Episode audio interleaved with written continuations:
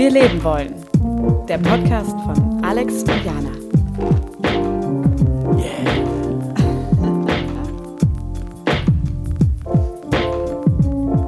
Hallo und herzlich willkommen zu einer neuen Folge Wie wir leben wollen.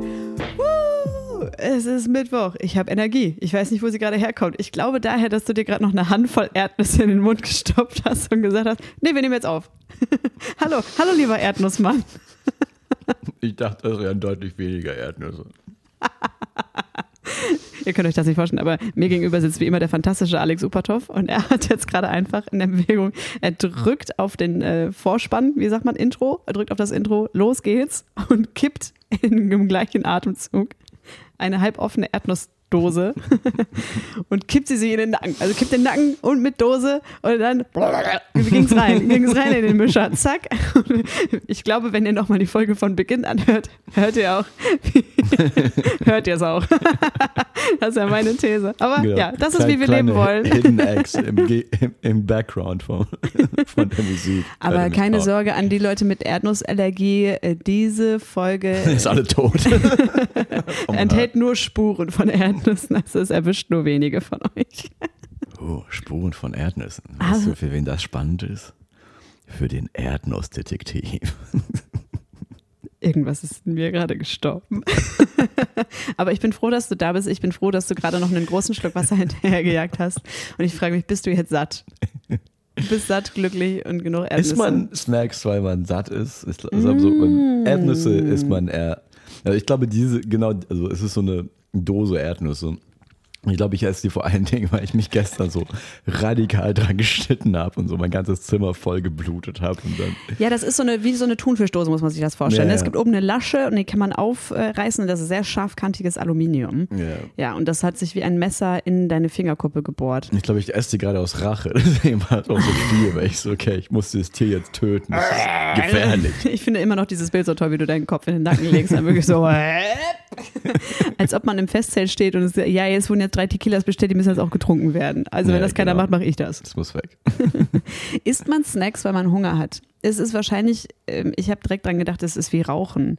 Manchmal hat man total Lust dr- drauf, aber manchmal ist es ja dann, wenn man abhängig ist vom Rauchen, wirklich nur noch so, auch aus Rache. Die Frage ist an wem.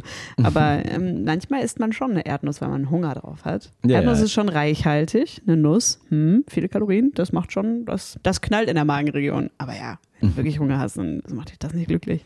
Ja, ich meine, die sind aber so salzig und das ist so, das jetzt so ein Perpetuum mobile irgendwie. Das ist so, so, du nimmst eine Handvoll und dann.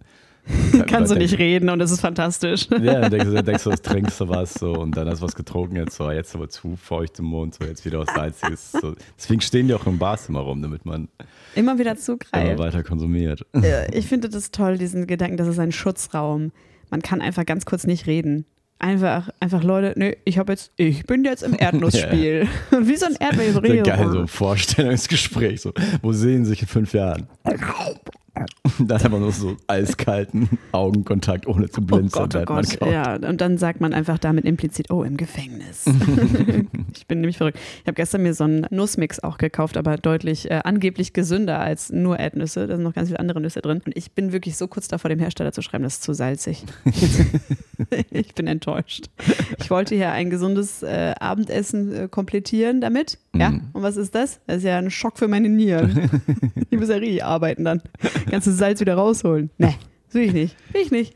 Ja, Schreibe ich den. viel. Und natürlich schreibe ich das mit der Intention. Warum? Für einen Rabatt. Und natürlich, ach, Frau Jansen, hoffentlich bleiben Sie treuer Kunde. Hier, äh, Hier ist eine Kiste von aus. unseren zu salzigen Nüssen.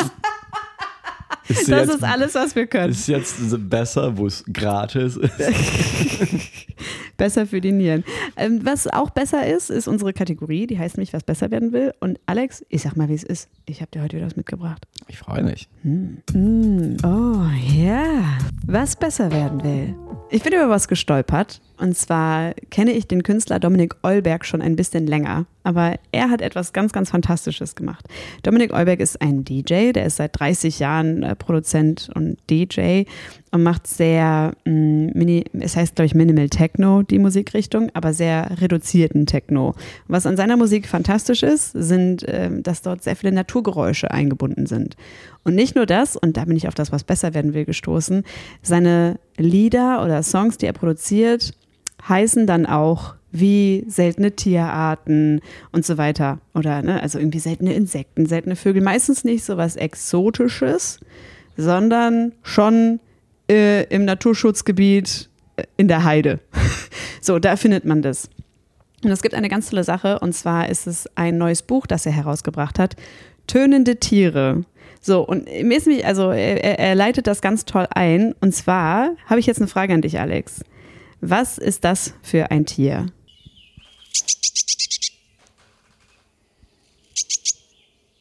Könntest du sagen, was das für ein Tier ist? Es ist keine Giraffe. Dafür gibt es schon mal Punkte. ähm. Jetzt hast du es aber erkannt. Jetzt da, das war eindeutig. Äh, was ist das für ein Tier?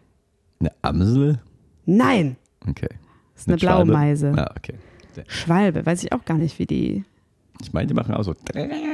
ich mag die Imitation. Aber Dominik Eulberg findet es so traurig, dass wir sehr wenig über Klang die Natur erfassen. Und hat deswegen ein Buch herausgebracht, das Töne abspielt für die Tiere, die man dort sieht. Und seine Agenda ist da so ein bisschen, wie sollen wir etwas schützen, wenn wir nicht mal wissen, wie es klingt? Mhm. Ja? Mhm. Wenn man das nicht mal mit dem ganzen Herzen erfasst. Also wenn wir nur äh, irgendwie was äh, sehen oder nur einen Wikipedia-Eintrag lesen und dann, oh, das ist aber eine blaue Meise, oh, die macht ganz toll, ne? Knödel. So, nee, hier. So, hör mal zu, spitz mal die Ohren. Und das ist doch ein ganz fantastisches Geräusch. Ich glaube, die Blaumeise findet er gar nicht mal so cool. Ah, ich glaube, der findet gar keinen Vogel uncool. Aber ähm, genau, sein Anliegen war den Haussperling oder Spatz. Das ist so äh, mit der häufigste Vogel überhaupt in Deutschland. Und die Leute erkennen ihn nicht am Klang. Und das ist doch scheiße. Und das finde ich irgendwie eine schöne Herangehensweise an das Thema Naturschutz oder hm, Naturbildung. Ja. Ein äh, Buch rausbringen, was das irgendwie vereint und so sinnliche Erfahrungen kombiniert. Also, also es ist also ein Buch und dann ist es wie so eine, wie so eine singende Postkarte oder so, dass man in dem Buch dann irgendwas draufklickt und, oder draufdrückt und dann kommt das ein Geräusch raus. gar nicht so sicher, weil ich habe jetzt nur äh, das Cover gesehen und seinen Artikel dazu, aber ich gehe mal schwer davon aus. Ich meine, ja. Das ist auf jeden Fall, das, das sagt viel über den Künstler aus, wenn du sagst, er ja schon eh immer viel so Naturgeräusche in seine Musik inkorporiert hat, dass er das jetzt so den Leuten dadurch auch näher bringen will. So. Das ist eine interessante Herangehensweise, was man quasi so das, was man wirklich liebt, Leuten dann noch simpler vermitteln will. Ich, ich muss da an das Björk-Album mit Dolla denken, weil sie hat halt, ähm, Björk war immer, hat zweimal elektronische Musik gemacht, hat aber auch immer sehr begeistert von, von Stimmen allgemein, von menschlichen Stimmen. Mhm. So, und ihre Stimme ist ja auch so sehr also spezifisch, aber man hört relativ schnell, ob das Björk ist, die da singt. äh, und die hat halt ein Album gemacht, das heißt mit Dolla und das besteht fast, also zu 95 Prozent nur aus menschlichen Stimmen. Und es ist aber trotzdem Björk, es klingt einfach wie ein Björk-Album.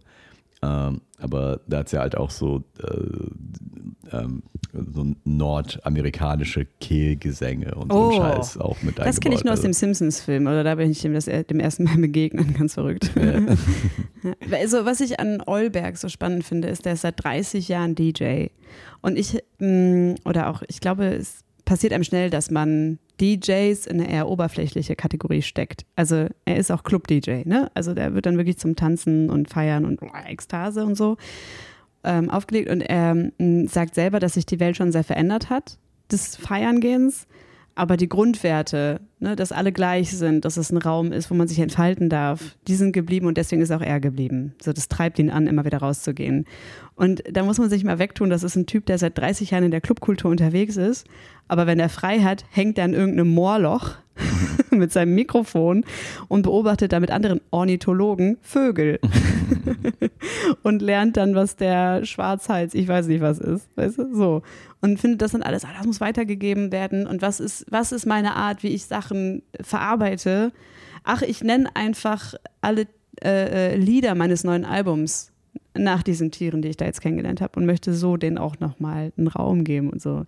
Ich finde, das ist so eine spannende Melange, so eine spannende Vermischung äh, von, von zwei Herzensangelegenheiten. Das fand ich, das fand ich so begeisternd oder so inspirierend dass yeah. ich das unbedingt mitbringen wollte.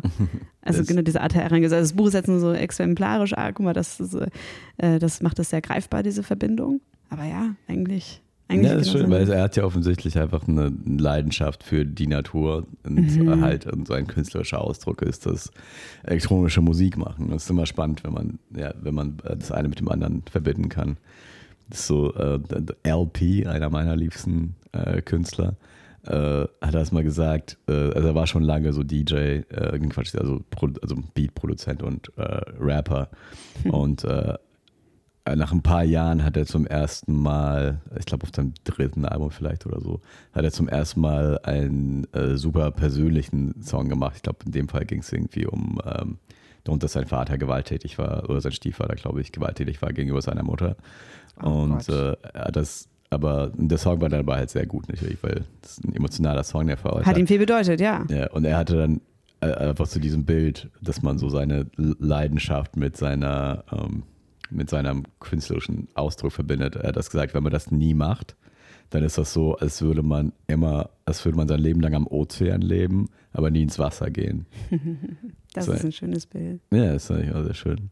Weil man sich vor etwas bewahrt oder sich etwas enthält oder also, was ist dann in den Ozean gehen? Ist es der Mut, den er beschreibt? Also, oder ja, so wie, so wie ich das sehe, also man lebt ja schon am Ozean. so, ja. Weißt du? Und dann ist es, sollte es ja eigentlich, wozu lebt man am Ozean, damit man ins Wasser gehen kann. Also ich glaube, wenn man dann nie persönlich wird oder nie seine tatsächlichen Leidenschaften äh, anfängt zu verarbeiten oder zu bearbeiten, ist es halt so, als würde man die ganze Zeit so kurz davor sein, so vor dem Offensichtlichen, man weiß, was zu tun ist, es aber halt nie tun. So, das ist, glaube ich, der, das, was er damit äh, ausdrücken wollte. Wenn man in dem Bild bleibt, finde ich aber auch schön, der Ozean wird einem immer verschlossen bleiben. Mhm. Also ich glaube, so sehr wie man darüber segelt und so sehr wie man darin schwimmt oder lernt zu tauchen oder, oder, oder, ist es dann, also das Bild ist, finde ich, sehr fantastisch, weil yeah. du kannst immer nur eine ganz kleine, eine, eine ganz kleine Kostprobe nehmen dessen, was da noch ist. Du wirst es nie ganz erfassen genau, können und es ist so überwältigend. Kompletter Ozean. Aber es ist ein kompletter Bild, Ozean. Aber in dem Bild geht es halt vor allem darum, dass man mal Überhaupt reingeht. mal reingeht, ja, total. Ist, äh, ich ich habe in letzter Zeit, das passt eigentlich auch ziemlich gut, ich habe in letzter Zeit sehr viel über äh, ähm, Retro-Gods äh, erstes Album äh, Jetzt schämst du dich nachgedacht, aus ganz anderen Gründen. ähm, weil das Album spielt er nicht mehr, weil es ist halt so, ähm, er, war, er war jung damals, Rap war damals anders, man hat halt sehr viele homophobe. Äh, also es ist ein Rapper und wie, wie alt war er da? Das ist, keine Ahnung, 20 wahrscheinlich. Okay, ungefähr 20 und, und jetzt ist er jetzt ist 10 Jahre älter, oder? Wahrscheinlich, wahrscheinlich auch, ist es auch 20 Jahre her. okay, okay, schon, wir sind an Bord, alles, alles klar. länger her. Okay. Aber es ist so musikalisch immer noch ein fantastisches Album, aber damals war Rap halt irgendwie anders und es wurden halt sehr viele homophobe Ausdrücke benutzt auf dem Album, weswegen mm. das Album auch mhm. Schwingers nicht mehr spielt und es wird aus mir veröffentlicht. Und ich hatte einfach ein paar Mal reingehört und mit Leuten drüber geredet, irgendwie was für und wieder davon. Aber wieso ich das jetzt erzähle, ist, äh, auf diesem Album, was größtenteils so Battle Rap ist, einfach so, so Punchlines und ich bin der Größte und hast du nicht gesehen, ist einfach so als Track 11 oder so ein Track drauf, der heißt Pappmensch.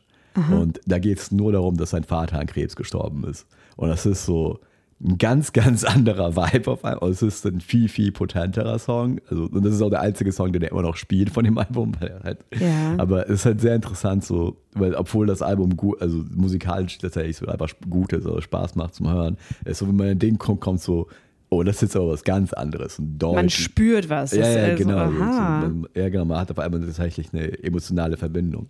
Und das, da kann man es auch ganz gut sehen, weil vorher ist es auch handwerklich alles super. Und das ist so, man merkt so, es kommt nicht leicht aus ihm raus. Also seine Stimme ist auf einmal auch nicht so gebieterisch und irgendwie angeberisch oder so.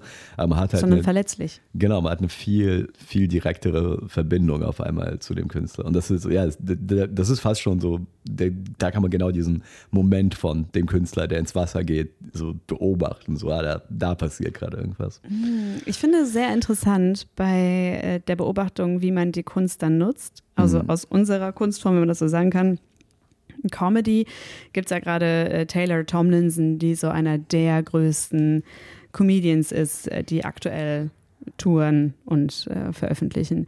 Und äh, diese Frau, die ist so um die 30 oder noch nicht 30, aber ne, also ist sehr, sehr jung, hat das zweite Special, die zweite Comedy-Stunde auf Netflix schon veröffentlicht. Und sie sagt erst im zweiten Special, dass sie ohne Mutter groß geworden ist, also dass ihre Mutter gestorben ist. Und das finde ich ist auch ein spannender Ozean-Moment, wenn man das jetzt einfach mal so äh, das Wort weiter mhm. verwenden darf. Ähm, so sich sehr verletzlich zeigen, sehr viel damit erklären, so sehr viel offenbaren. Und dann ist es ja auch auf dem Tisch, aber man musste vielleicht auch erstmal groß werden, um damit auf der Bühne ähm, auch umgehen zu können mit so einer Information. Wahrscheinlich wird sie es schon tausendmal vorher erzählt haben, aber dann entschlossen haben, jetzt ist es auch Zeit, das so wirklich auf die große Bühne zu stellen. Mhm. Ähm, ja, es wäre äh, für, für, Leute, die ähm, vielleicht äh, dann so einen offeneren Umgang damit schon haben oder Kunst vielleicht auch nicht als Ausdruck brauchen, für sich selber, um Kunst, also ne, dass sie selber Kunst machen müssen, um irgendwas zu verarbeiten. So, ja, gute Story, verwend das sofort. Sagt, so, sagt das sofort, das klickt. So. Yeah. Ja, genau. Aber nee, es ist meine Entscheidung, oder wer weiß, wie sehr das ihre Entscheidung war. Ne? Aber trotzdem, so, es ist mein Umgang damit und äh, wann ich was, welche Dimensionen von mir zeige äh, in dieser Kunst ist meine Hoheit und mein Mut, den ich dann erst brauche oder mein Talent oder wie auch immer. Ja, und es dauert ja auch, bis man sowas so weit selber verarbeitet hat, dass man das dann in seiner Kunst tatsächlich überhaupt umsetzen kann. Total, auch ja. mit den Reaktionen umgehen können. Ne? Also so wie Leute auf dich reagieren, wenn du was sagst, ist ja meistens vielleicht noch anstrengender als mhm. die eigene Emotion in dem Moment, weil in dem Moment bin ich damit fein, etwas zu erzählen und andere sind gar nicht ready. Ja, ja. sind so, oh Gott, ich habe sowas ähnliches erlebt und da, da, da. So, dieser Backlash ist vielleicht auch super anstrengend. Aber wenn mhm. du da schon dann so ein, eine klare Haltung hast, ja, es ist äh, super spannend. Ja, ich habe gerade so den Gedanken, so warum, warum macht man das nicht grundsätzlich, dass jeder direkt damit anfängt? Und es ist ja irgendwie, ich glaube, so zum Beispiel zu der Kunstfigur eines Rappers passt es nicht, dass es, ihn, äh, dass es ein Problem für ihn war, dass sein Stiefvater irgendwie gewalttätig war. Oder zu der Kunstfigur einer Comedian passt es jetzt nicht unbedingt, dass sie ohne Mutter aufgewachsen ist, irgendwie, also nicht zwangsläufig für so Mainstream-Comedien wie Taylor Tomlinson. Und dass man vielleicht dann ja, erstmal nach außen etwas präsentieren will, was alle für annehmbar halten. So, ah, dieser Rapper ist einfach hart und cool und ist der Größte. Und diese Comedian, die ist einfach so lighthearted und witzig und redet übers Dating. So, weil, oder weil diese tieferen, persönlicheren Dramen, die entsprechen dann vielleicht erstmal nicht dem Bild, was man nach außen kommunizieren will, um ja, irgendwie Erfolg zu haben. Oder erstmal einen Fuß in die Tür zu bekommen, irgendwie. Ich glaube, es kann, äh, es kann auch sein, dass man dann irgendwie so verrückt wirkt. also so, äh, so, so ähm, Chunky ist das englische Wort, aber so unhandlich, äh, klobig. In welche Kategorie packen wir dich denn jetzt? Bist du jetzt einfach nur äh, depressiv dann, weil deine Mutter gestorben ist oder was ist es? Oder weil da, du sexuellen Missbrauch gesehen hast oder Körpergewalt in der Familie erfahren hast und so weiter. So, vielleicht sind das ja dann auch so Fragen, die gestellt werden. Ne? Also über, das ist deine Kunstfigur hinaus, ähm, ja, die dann in, in diese Richtung vielleicht strahlen könnten. Ja. Also, nee, ich bin Comedian. I'm fine. And I want to do jokes. ich möchte jetzt einfach Witze machen. Aber es hilft, also ähm, ich hatte so, äh, ich bin erst seit zwei Jahren bei der Comedy dabei. Ich hatte letztens ein interessantes Set, ähm, das ist jetzt schon ein bisschen länger her, aber da habe ich das erste Mal irgendwie gesagt, dass ich mich uncool fühle und oft Angst habe, abgelehnt zu werden. So, dass ich, irgendwas ist da, irgendwas hält mich zurück, eine Situation einfach zu genießen, sondern es ist sehr oft so ein Hintergedanke, der da irgendwie mitrattert äh, und mich unsicher macht. Und äh, das hat so viel erleichtert für mich, wenn ich das auf der Bühne sage, macht es für mich mich irgendwie, ich bin dann mehr da. Also das war so mein erster, vielleicht ich habe so den kleinen C den, äh, in, in, den Ozean gehalten und mal gesagt, ja, äh, so hey, irgendwie, ich wäre es gerne. Und es ist mir vielleicht auch unangenehm, dass ich es gerne wäre. Und ich, ich habe meine Probleme damit, so zu sein. ich wäre gern cooler. Und jetzt sind dann meine Konflikte, wie ich gerne cooler wäre. Und es hat mich aber sehr befreit im Spielen. Und ich finde es auch immer noch sehr lustig, wie ich es auch sage. Und es wird bestimmt alles noch lustiger. Aber ähm, das verändert einen schon. Mhm. Man entdeckt es ja vielleicht auch eher, dass es ein Problem ist. Also, hey, Taylor ist die ganze Zeit ohne Mutter groß geworden. Für die war das so, ja, that's, ich bin, das ist doch also nicht normal, aber hey, so ist es halt, ne? ja, also vielleicht braucht man auch eine Weile. Mhm. Ja, stimmt. Das ist also, man sieht das ja auch, wenn Leute mit unverarbeiteten Emotionen auf die Bühne gehen. Oh. Das ist ein ganz großes Problem. Das oh schnell. Gott, oh Gott. Ich glaube auch, wenn man jung ist als Comedian, und das heißt jetzt nicht Alter, sondern wie lange man es macht, Das ist so geil, über was alle am Anfang reden. Also es gibt so, äh, also es ist wahrscheinlich wie bei den ersten Songs, die Leute schreiben. Es gibt da einfach ein paar Themen, die greifen sich alle raus, die sind entweder zu politisch oder zu persönlich. Ne? Also es ist so ein bisschen immer zu extrem oder so, weiß nicht. Also ich finde, das, das, sieht man schon oft, dass es da so, ah ja, das habe ich auch am Anfang gemacht oder so. also würdest du nicht mitgehen? Doch, doch, auf jeden Fall. Also ich mache das ja seit was zehn Jahren und ich, ich, ich kenne halt, ich kenne halt so die meisten Sachen, weil die, die in den ersten Jahren kommt man halt größtenteils auf die gleichen Jokes, auf die gleichen Konzepte wie alle anderen auch, weil man ja irgendwie versucht zu connecten und die gleichen Voll. Erfahrungen zu haben wie alle. Das ist ganz witzig. Gestern hatte ich, ähm, ich habe in meiner Show immer einen, äh, einen englischsprachigen Spot und da war ähm, englischsprachige Comedian und äh, sie hatte einfach einen Joke und ich habe gemerkt, so, oh shit, ich hatte den gleichen Joke so vor sechs Jahren. Und es ist nicht so die, das, das Allgemeingültigste, sondern da muss man schon ein bisschen für, bisschen für nachdenken, aber es war irgendwie ganz cool. Ich habe auch mit dir darüber geredet und so und äh, ich mache den Joke auch längst nicht mehr und ich hatte auch andere Punchlines, aber es war interessant, dass wir halt beide nach einer Weile auf das gleiche Konzept gekommen sind. Und da, ich fand das so einen netten Connecting-Moment irgendwie auch so. Ja, manchmal kommt man einfach auf die gleichen Sachen und dann ist das so. Oder denkt auch, die gleichen Sachen sind auch lustig. Oder ich muss, äh, ich sehe das halt bei Frauen, die anfangen. Ähm ja, genau, man denkt vielleicht, man muss die eine oder andere Sache erzählen, um zu gefallen. Sei es, wie man im Bett ist oder äh, das, äh, wie cool man ist als Single oder wie cool man ist als vergeben oder was weiß ich. Ne? Also man muss das alles machen. Und ähm, ich fand das so schön, als ich angefangen habe, hatten mir so haben mir erfahrene Comedians gesagt, man muss erstmal eine Wirbelsäule haben. Und dann fängt man an. Also, ne, so. Aber erstmal spielen, erstmal lernen, was ist das überhaupt? Wer bist du denn da überhaupt? So. Und dann kriegst du deine Wirbelsäule und dann merkst du, ja, das will ich auch erzählen. Und das ist auch okay, wenn mich darauf Leute ansprechen. Also, ja, das dauert. Das, äh, genau. Und äh, dann kommt als nächstes dieser, ich äh, schwimme jetzt. Ich gehe jetzt einfach in den Ozean, ich gehe voll in Körper rein oder was weiß ich. Ich fühle mich da jetzt wohl, ich bin jetzt mutig. Und ich weiß auch, was ist, was ist diese Wahrheit, die da raus will. ja. Das ist interessant, weil gerade diese großen persönlichen Dramen sind ja so sehr Bestandteil von allem. Aber ja, es ist ja, Kunst ist, deswegen sagt man auch Kunstfigur und Bühnenfigur. Und äh, früher war die Trennung ja auch viel krasser bei Menschen als jetzt. Hm, ich habe dazu irgendwie auch so, äh, ich muss aber wieder dran denken, dass äh, Stephen Colbert, der Talkshow-Host, der hat halt äh, als, ich glaube, als er so also richtig jung war, so elf oder zwölf, äh, gab es ein richtiges, so eine richtige Tragödie in seiner Familie, wo ich glaube, ich glaube drei oder vier seiner Geschwister gestorben sind, irgendwie bei einem Flugzeugabsturz oder so. Es war so richtig intens. Und er hat im Interview mal gesagt, dass für mehrere Jahre in seinem Leben das einfach nur, dass das passiert ist, dass das ihm passiert ist. Das heißt, so angefühlt, als wäre das eigentlich sein Name gewesen. Also wenn er an sich selber denkt, hat er nicht erst an seinen Namen gedacht oder an wer er ist als Person, mhm, sondern halt an, diese ultra, an dieses ultratraumatische Erlebnis so.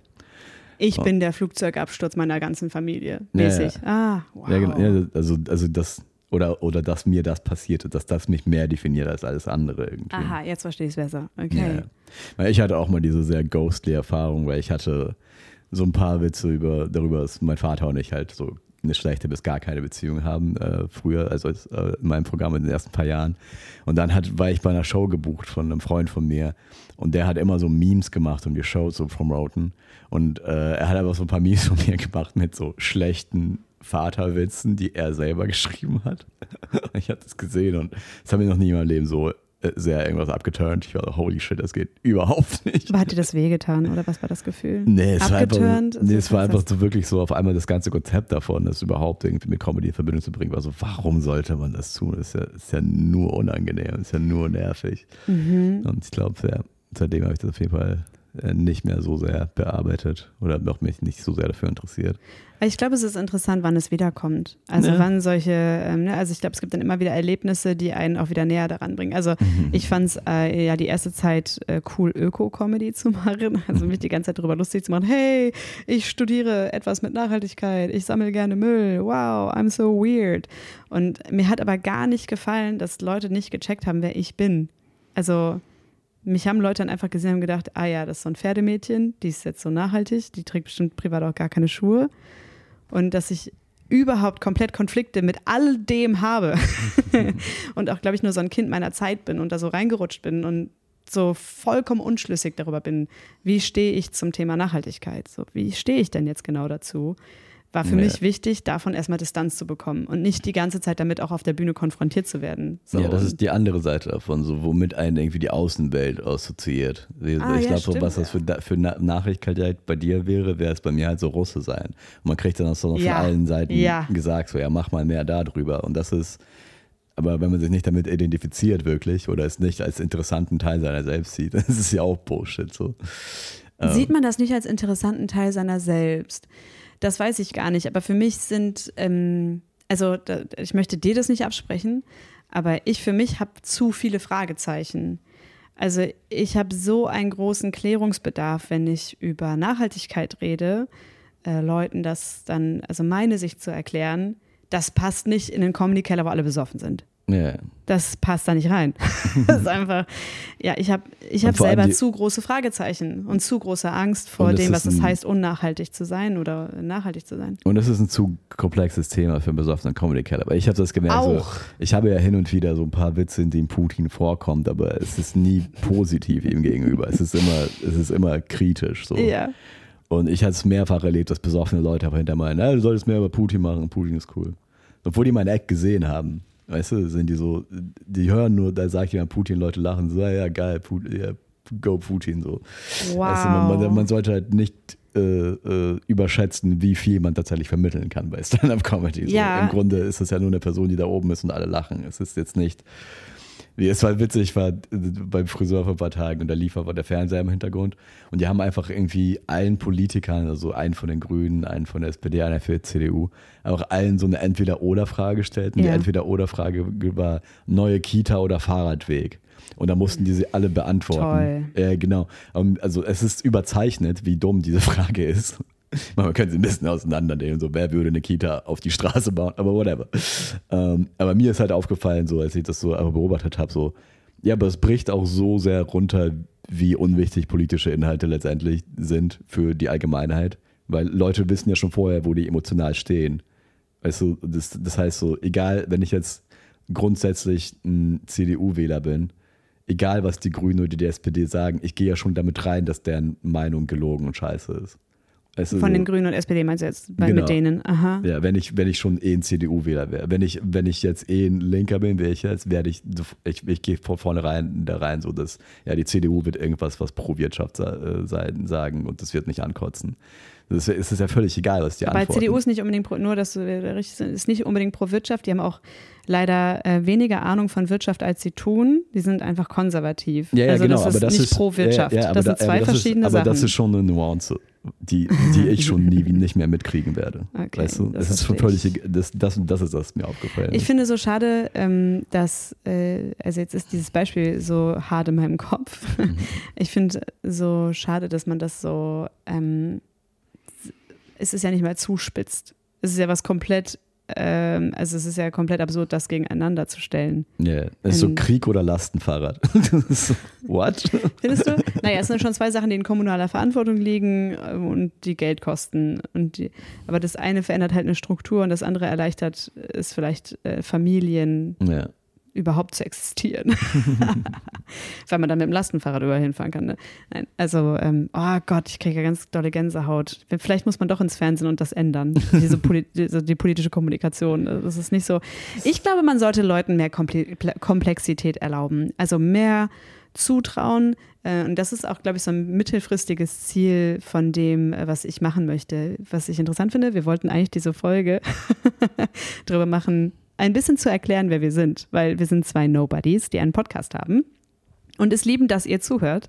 Aber wir finden es eigentlich spannender, hey, wenn ihr uns besser kennt, habt ihr vielleicht auch mehr Lust zuzuhören und habt mehr Lust, uns zu verfolgen. Ähm, und jetzt sind wir aber doch irgendwie tatsächlich dahingeschlittert, gerade ein bisschen. Ich, also den Bogen zu schließen, ähm, man kann Leuten, glaube ich, mehr Komplexität zutrauen. Und das, was da passiert, ist ja absolutes Runterdummen und auch äh, Kompetenz von Menschen absprechen, sei es den Politikern selber, aber auch den Zuschauern. Also ich spreche dem Politiker ab, der Politikerin ab, äh, dass du kompetent entscheiden kannst und abwägen kannst. An dieser Stelle macht ein Fahrradweg mehr Sinn und in diesem Bezirk macht eine Kita deutlich mehr Sinn.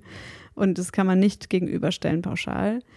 aber auch den Leuten diesen, diese Überlegungen davon komplett rauszulassen. Das ist ja auch furchtbar.